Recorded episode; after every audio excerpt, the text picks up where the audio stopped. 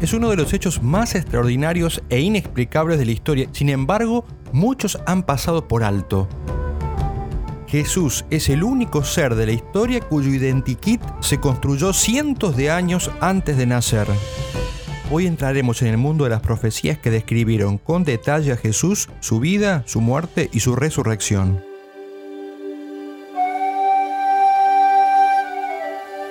¿Quién es Jesús? ¿Cómo pudo poner la historia de la humanidad entera patas arriba? ¿Por qué fascina a todos, incluso a sus enemigos? ¿Cómo hace para despertar en ellos admiración, encanto por este hombre misterioso, potente, bueno, único en el mundo, el más bello de los hijos de los hombres? Desde Marx hasta Renan, desde Rousseau a Nietzsche, desde un perseguidor como Napoleón hasta una personalidad como Gandhi, hasta el libro del Islam, el Corán habla de él. ¿Cómo se explican los centenares de profecías que están contenidas en las Sagradas Escrituras, prediciendo exactamente toda su vida y el momento de su llegada a la historia. Y sobre todo, ¿de verdad está resucitado? ¿Qué pruebas hay de esto? ¿Está de verdad vivo y dónde está? De la mano del libro investigación sobre Jesús del polémico y genial escritor italiano Antonio Socci, vamos a responder una por una todas estas preguntas hasta llegar al corazón del hombre que partió la historia en dos. Acompáñennos en este nuevo podcast de Leones de Dios. Quedan pocas almas grandes, pocas almas nobles. ¿Qué es un noble? preguntó alguien. Difícil de definir. Eso se siente, no se dice. Es un hombre de corazón, un hombre que tiene alma para sí y para otros. Son los que sienten el honor como la vida, en su conducta han puesto un estilo, los que por poseerse pueden darse. Son los que saben a cada instante las cosas por las cuales se debe morir, los capaces de dar cosas que nadie obliga y abstenerse de cosas que nadie prohíbe. Hace falta una nueva motivación épica que sea capaz de tocar a las nuevas generaciones, que inspire a muchas almas a amar más a Dios, que las lleve desde los pequeños sacrificios diarios hasta las cimas de la santidad. ¿Dónde encontrar esa inspiración? En los mejores libros de espiritualidad, en las hazañas de los héroes y los santos. Es necesario cubrir la brecha. Te invito a que recorramos juntos este camino. Este no es el podcast de los que son héroes hoy y santos ya. Es el de los que buscan inspiración para llegar a las cimas más altas. Bienvenidos a Leones de Dios. Bienvenidos queridos todos, soy el Padre Ariel y esto es el podcast Leones de Dios de Charlas Cat. Y como habíamos prometido, hoy teníamos un tema muy especial porque vamos a empezar a ver nada más y nada menos y nada más que las profecías, o sea, las profecías que se han cumplido, todo en torno a este tema de las profecías. Además, en esta ocasión tenemos algo especial y distinto y es que vamos a compartirles para que puedan descargar un listado completo de profecías y su correspondiente cumplimiento en las Sagradas Escrituras en el Nuevo Testamento. O sea, vemos qué pasó, qué se profetizó sobre Cristo y después cómo se cumplió. ¿eh? Eso va en un archivo adjunto que ustedes podrán descargar haciendo clic en el link que está en la descripción. Mientras tanto, tomen nota, agarren papel y lápiz, porque vamos a empezar hoy sí, realmente con algo, me parece sumamente importante y que, como dice Sochi, no se sabe por qué, pareciera como que no hemos puesto la atención suficiente, siendo tan, tan único y tan extraordinario como que Cristo, su vida y hasta detalles increíblemente pequeños han sido predichos anticipadamente. Por lo tanto, si se quedan y me acompañan, les aseguro que una vez más no los voy a defraudar y van a conocer cosas que nunca habían escuchado.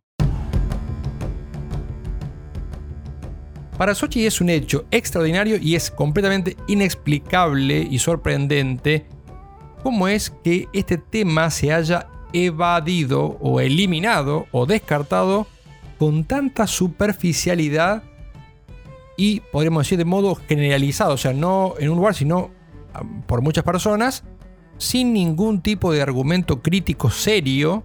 Incluso este tema ha sido dejado de lado en círculos cristianos. Y es lo siguiente, dice Sochi. Hay un conjunto de textos muy antiguos que el pueblo judío llama Sagrada Escritura, lo está diciendo casi irónicamente, creyendo que está directamente inspirada por Dios. Bueno, estos textos que fueron escritos a lo largo de muchos siglos antes de Jesús por muchos autores diferentes, para el que no lo sabía, la Biblia no es que se sentó alguien y la escribió toda de un solo tirón, sino que a lo largo de siglos, muchos autores diferentes, y todos estos textos sagrados, esta sagrada escritura, gira en torno a una profecía fundamental, en la que justamente se prefigura, se anticipa la llegada de un enviado, un misterioso enviado de Dios, llamado también ungido, el ungido del Señor, o sea, consagrado, o si quieren justamente con nombres mucho más conocidos por nosotros, Mesías, se dice en hebreo, y Cristo en griego. Y este Cristo o ungido o Mesías, como quieren llamarlo, vendría a vencer el mal. Sochi nos cuenta que este preanuncio en los mismos libros sagrados es detallado y profundizado por unas, escuchen el número, 300 profecías mesiánicas. Y ya veremos más adelante qué significa que sean tantas, ¿no? Profecías que indican detalles muy significativos y muchos detalles de esta venida del enviado, el Mesías o el ungido, y además indican exactamente todo lo que iba a ocurrir.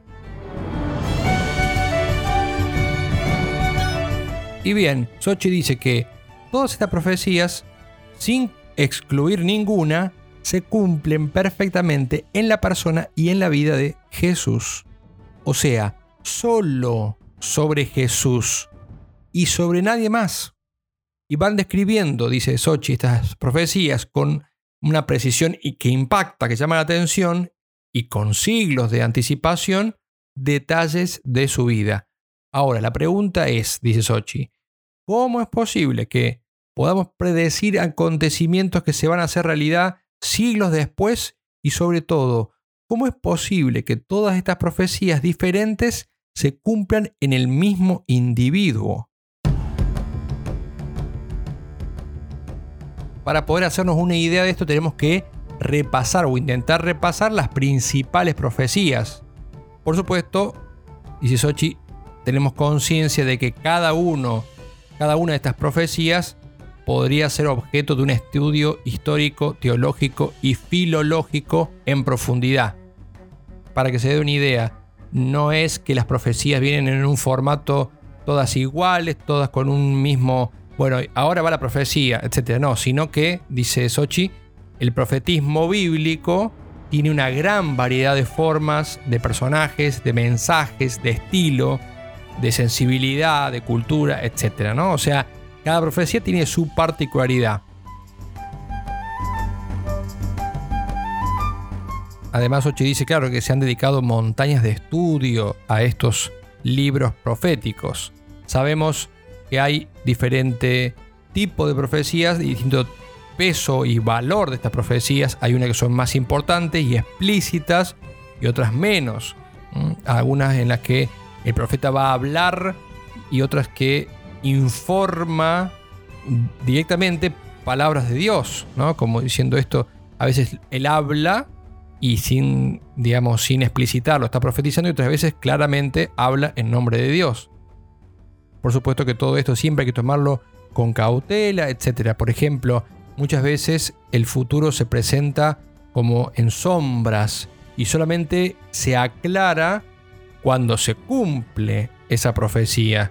Por eso Pascal tenía mucha razón que decía que solo se entienden las profecías cuando se ven cumplidas, efectivamente, porque a veces el profeta habla con un lenguaje menos claro o más, como decíamos, entre sombras o misteriosamente, ¿no? Y el cumplimiento después nos hace ver y recapacitar sobre eso que había sido dicho. Acá podría ser el momento, si quieren, de hacer clic en el link del enlace y descargarse, o no sé si voy a poner un enlace para que lo descarguen o para verlo online, pero podrían ojear, eh, si quieren, el listado extenso de eh, profecías y su cumplimiento. Si lo quieren hacer, hagan pausa, lo leen, lo miran y después siguen. Suponiendo que ya fueron y volvieron y seguimos acá, vamos a continuar. Igual si no lo hicieron, no se preocupen porque no va a ser para nada un impedimento para que puedan aprovechar esta, este episodio. Ah, tenemos musiquita nueva, ¿vieron? Es una música para meternos más y más y más y más y más y más en este viaje para conocer a Jesús nuestro Señor.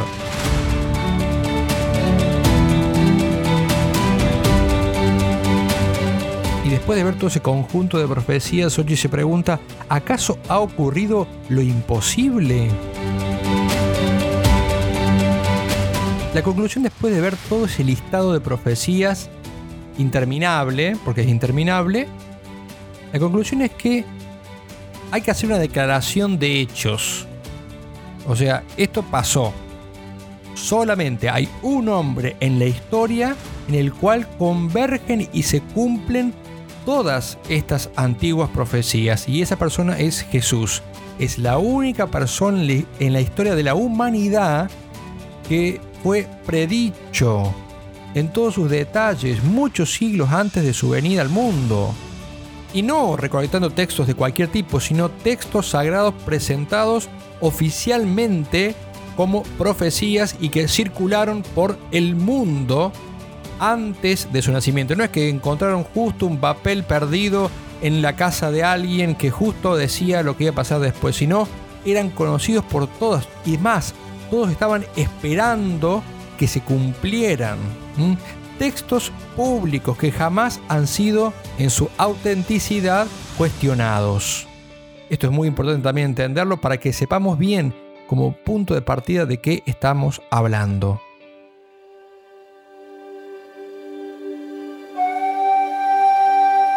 Sochi cita a un autor que es Julien Green, que dice, la primera parte de la Biblia está escrita como si los autores hubieran leído la segunda parte. Es decir, el Antiguo Testamento es un espejo y dentro de él hay un rostro, el de Cristo. Y esto que nosotros podemos ya, como siempre decimos, ¿no? Estar un poco acostumbrados a esta idea de que Cristo fue anunciado por los profetas, pero ni siquiera sabemos bien salvo algunos casos excepcionales de, por ejemplo, la pasión, no es que conocemos todo eh, respecto del tema, ni lo hemos tomado tan en serio como una causa de credibilidad y también de apologética, es decir, de, de un instrumento para acercar a otros a la fe.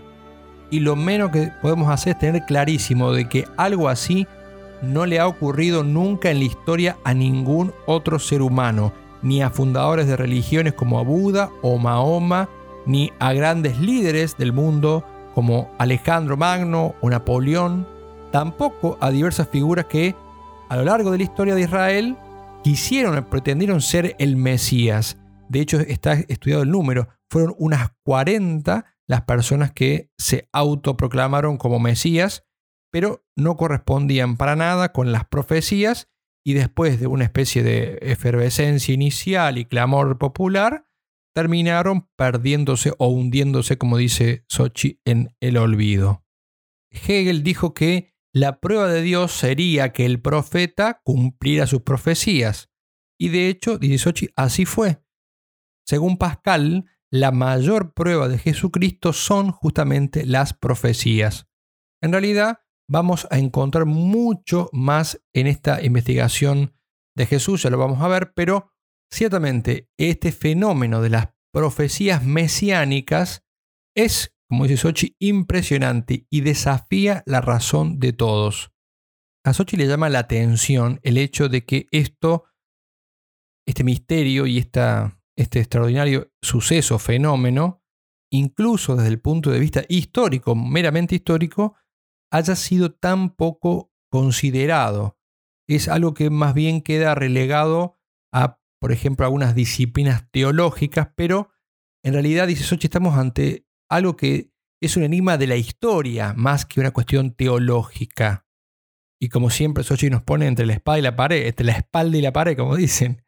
Dice, o se trata de una coincidencia aleatoria, o sea, que se coincidió las profecías con, de, pura casualidad con el cumplimiento en Cristo, o dice, estamos ante la revelación de algo excepcional.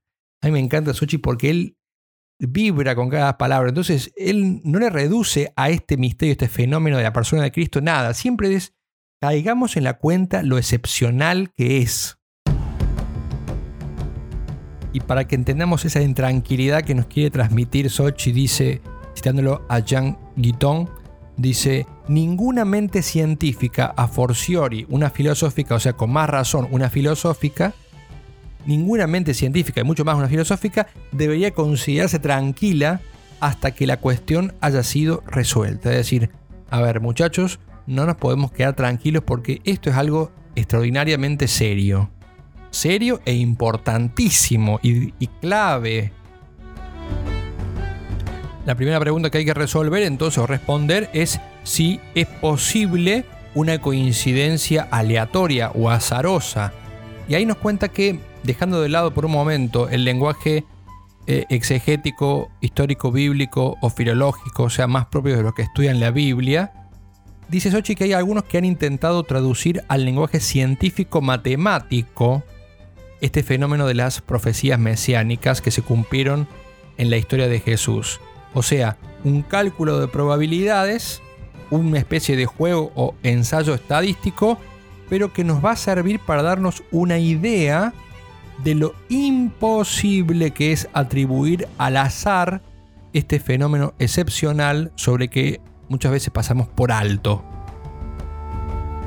Este cálculo fue realizado hace unos años por un científico llamado Peter Stoner o Stoner, siempre todo nombre difícil, nunca me dejan descansar, en el libro eh, La ciencia que habla, lo traduzco ya así no tengo que pronunciarlo en inglés, o La ciencia habla, y entonces en este estudio Stoner aborda el problema no como biblista, como dijimos, sino como matemático y además tiene todas las chapas, como decíamos nosotros, las, eh, calificaciones para hacer este, este análisis, este, este estudio.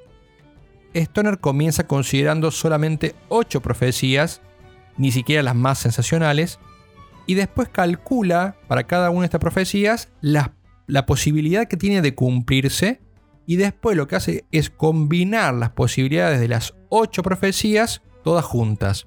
Entonces, al final, junta o considera el número aproximado de personas que vivieron desde la época de los profetas hasta el presente y analiza cuántas posibilidades podría tener un hombre que haya vivido desde la época hasta el presente de cumplir las ocho profecías, o sea, de que se cumplan en él las ocho profecías. Y bien, esta es la conclusión a la cual llega Stoner. Aplicando la ciencia moderna de la probabilidad, 1 entre 1017 es decir, 1 entre 100.000 es un número que no me puedo ni repetir, o sea, 1 entre 100 millones de millones. Del mismo modo, explica que los profetas solo tuvieron una oportunidad en 1017 de que se cumplieran todas sus ocho profecías en un solo hombre, pero efectivamente se cumplieron en Cristo. O sea que la posibilidad una entre 1017 es 1 entre 100 millones de millones. Y luego lo que hace Stoner es calcular lo mismo, pero ahora tomando en cuenta las 48 profecías mesiánicas contenidas en la Biblia y llega a calcular que hay una posibilidad entre 10.157.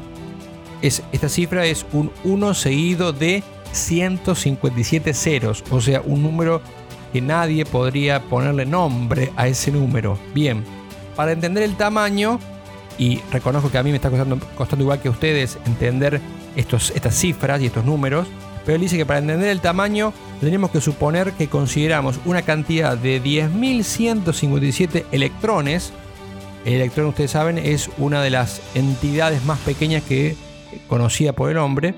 Y dice, supongamos que tomamos esta cantidad de electrones, dice Stoner, y marcamos solo uno de ellos y lo mezclamos con todos los demás, ponemos, bajamos la música a ver si podemos entender un poco todo esto.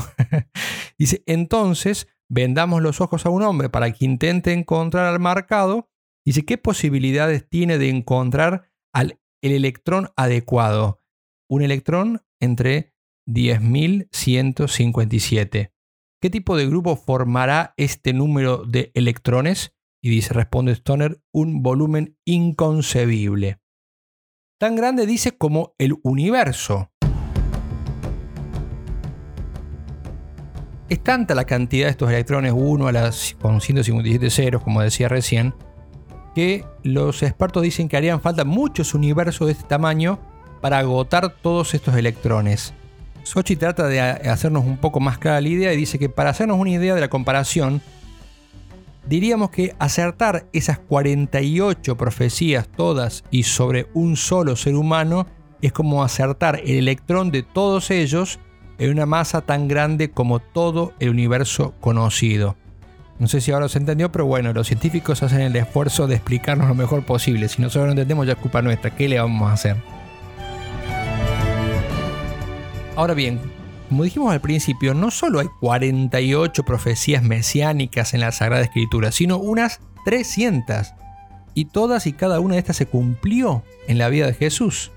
Es como si todas las profecías hubieran acertado con el único diminuto e infinitesimal electrón en una masa que llenaría muchísimos universos como el nuestro.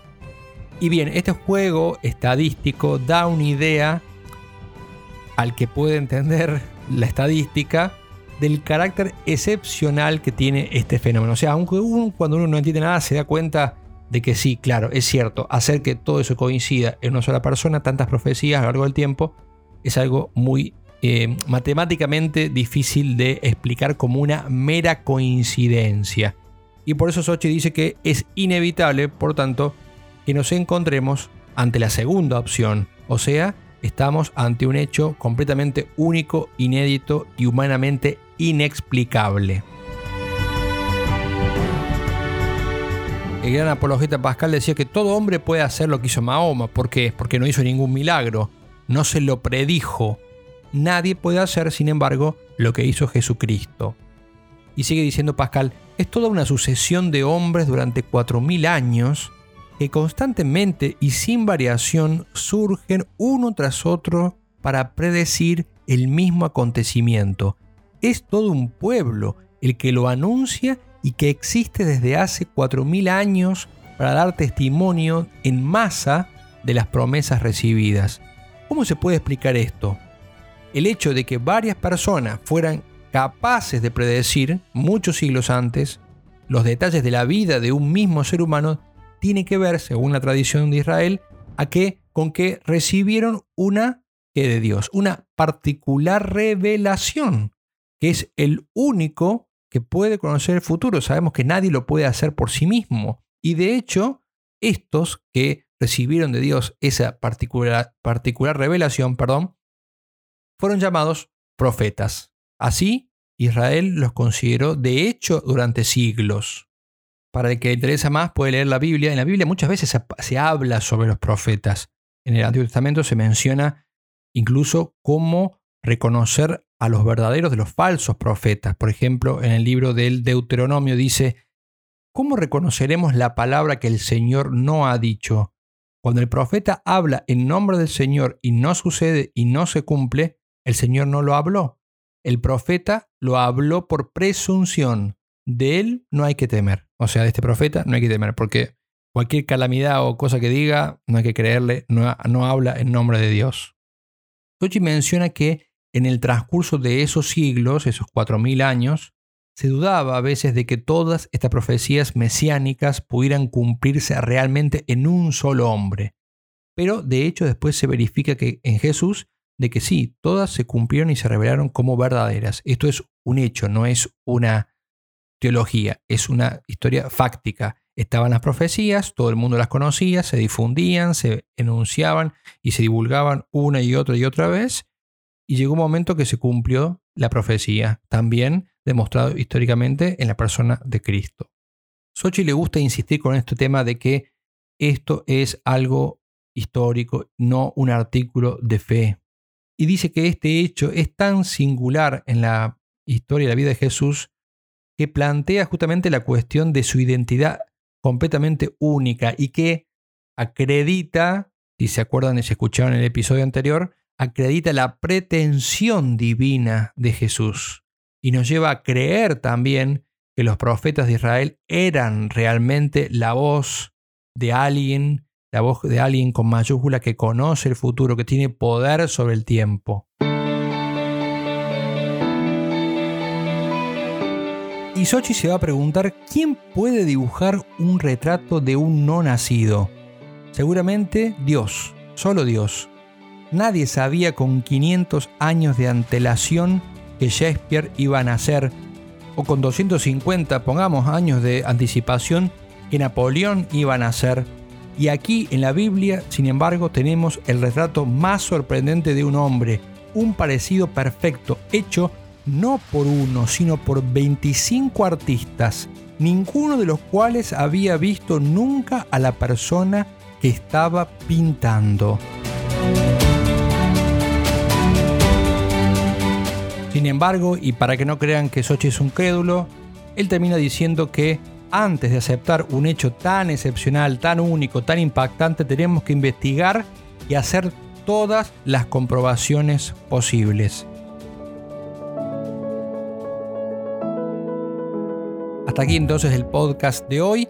Sochi va a seguir yendo a fondo. Vamos a ver muchas otras cuestiones que tienen que ver con estas profecías. Vamos a pasar página por página aprendiendo a desentrañar a esa persona única que los profetas anticiparon. Los invito una vez más también a, entonces a compartir esto que estamos grabando para que otras personas lo conozcan a Jesús. Eh, es el Salvador, así que si no lo conocen a Él, mal por nosotros.